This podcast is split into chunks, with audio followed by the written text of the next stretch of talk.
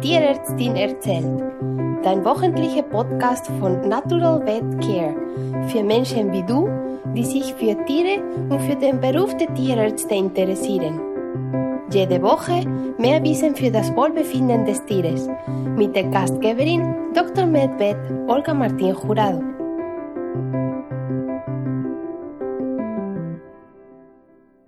Hallo, herzlich willkommen zu der neuen Folge von Die Tierärztin erzählt. Ich freue mich sehr, ich bin heute in Taubor, in der Nähe von Frankfurt, und zwar mit meiner Lehrerin von der Osteopathiekurs, Ilka Bissen. Hallo Ilka. Hallo Olga. Hi, äh, ich tue dich noch kurz vorstellen, dass man weiß, äh, wer du bist und dann kannst du noch ergänzen, was das noch alles fällt. Okay. also Ilka ähm, ist Osteopathin, Physiotherapeutin für Menschen und dann auch noch für Tiere, Osteopathin, Physiotherapeutin und Akupunkteurin. Und zwar für Pferde, Hunde und ich glaube alle vier Beine Ja. und zweibeinige, die kommen. Kann man so sagen, ja. Wie bist du überhaupt zur Osteopathie gekommen? Ich bin über die Physiotherapie zur Osteopathie gekommen. Ich wollte direkt für die Pferde was lernen, habe aber erst die Menschen gelernt und dann mit Physiotherapie angefangen.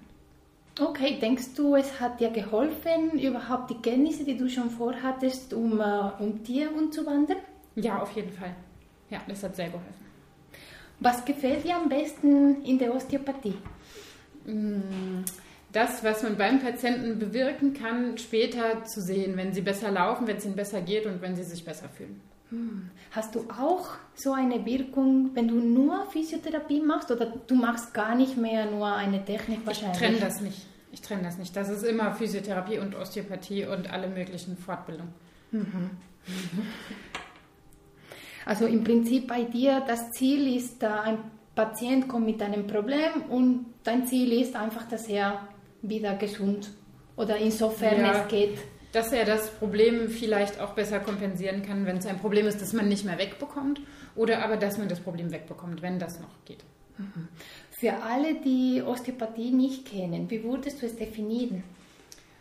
Eine manuelle Behandlungsmethode, die mit sämtlichen Rhythmen im Körper arbeitet und den Körper wieder zentrieren kann. Vielleicht. Es gibt da oft im Fernsehen oder überhaupt in YouTube auch mittlerweile so ziemlich beeindrucksvolle Videos und Sachen, die so wie immer mit solchen Geräuschen wie Ja, verbunden leider, sind. ja. Ist das Osteopathie? Nein, das ist eigentlich allerhöchstens Chiropraxis. Bei welchen Krankheitsbildern hilft Osteopathie? Was, was kann man wegkriegen? Beim oder Tier? überhaupt? Ähm, Im Prinzip viele Arten von Gangunregelmäßigkeiten und Rückenproblemen, natürlich auch sowas wie Arthrose, ähm, beim Hund OCD, beim Pferd Kissingsbeins, Bandscheibenvorfälle, beim Hund auch solche Geschichten, auch neurologische Sachen, alles Mögliche eigentlich. Manchmal ist es natürlich nur begleitend zur Therapie, manchmal heilt es aber auch.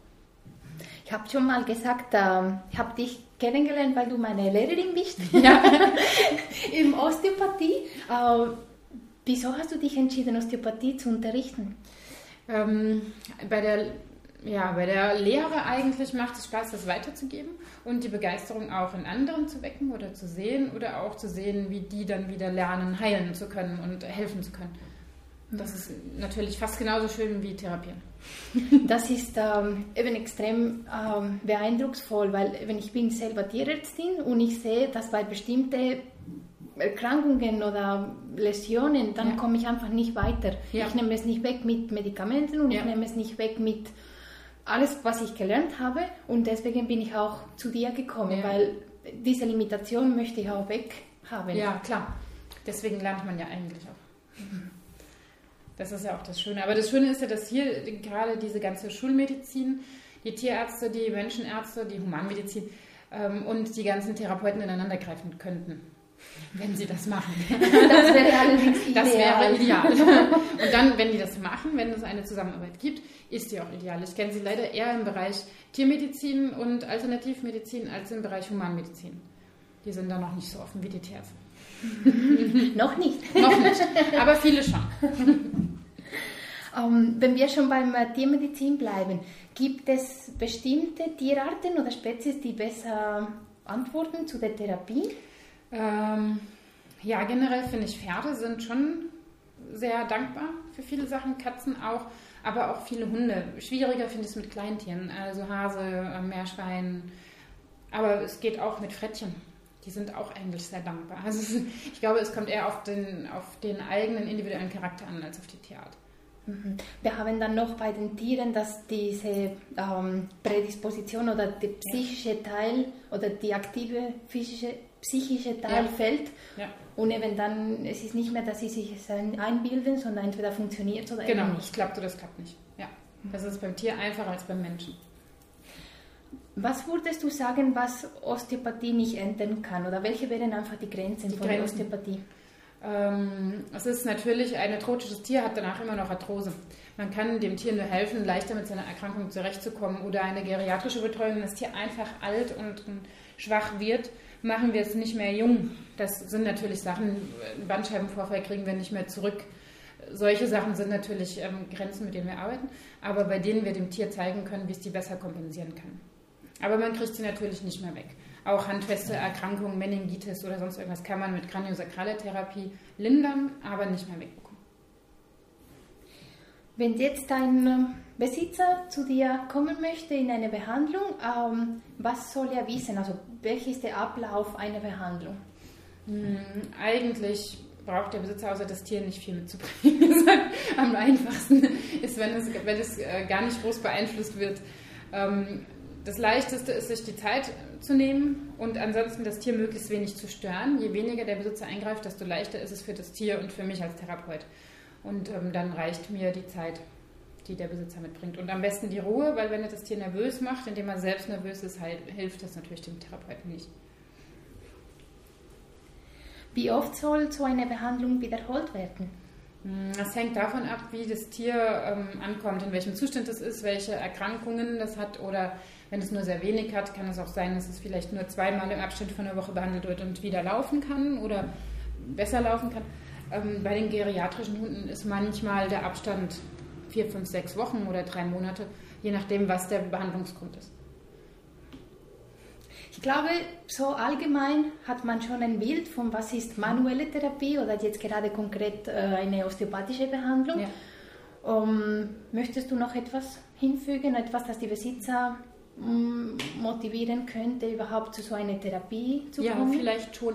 Bei den Besitzern ist, glaube ich, am, am einfachsten, sie achten manchmal mehr auf das ähm, Aufwärmen ihres Hundes, auf das Abkühlen ihres Hundes und lassen ihn zum Beispiel nicht beim Gassi gehen einfach aus dem Auto rausspringen und voll lospreschen. Das sind alles Sachen, bei denen man auch schon vorbeugen kann, dass die Probleme gar nicht erst entstehen. Und äh, gehen vielleicht manchmal mit der Anatomie einfach ein bisschen vorsichtiger um. das würde ich mir manchmal wünschen. Und beim Pferd etwas Konkretes? Ja, passende Sättel fände ich super. Damit kämpft man so viel da draußen und das macht einfach keinen Spaß dass die Leute so uneinsichtig, uneinsichtig sind mit Sätteln. Das ist allerdings natürlich auch schwierig, passende Sattler zu finden, die das entsprechend natürlich anpassen, aber es gibt sie und da muss man sich bemühen, wenn man sich das Pferd anschafft, die richtige Haltung beim Pferd und vor allem das richtige Reiten beim Pferd. Das sind so große Sachen, die draußen doch immer noch viel zu wenig praktiziert werden. Super. Vielen lieben Dank, Ilka. Ebenso danke, Olga. danke und äh, wir freuen uns auf äh, die nächste Folge und überhaupt, ja, auf das nächste Thema. Das war eine neue Folge von Die Tierärztin erzählt. Sie können einen Kommentar in meiner Webpage hinterlassen www.naturalvet-care.com. Ich freue mich sehr, euch bei der nächsten Episode dabei zu haben. Alles Liebe, ciao!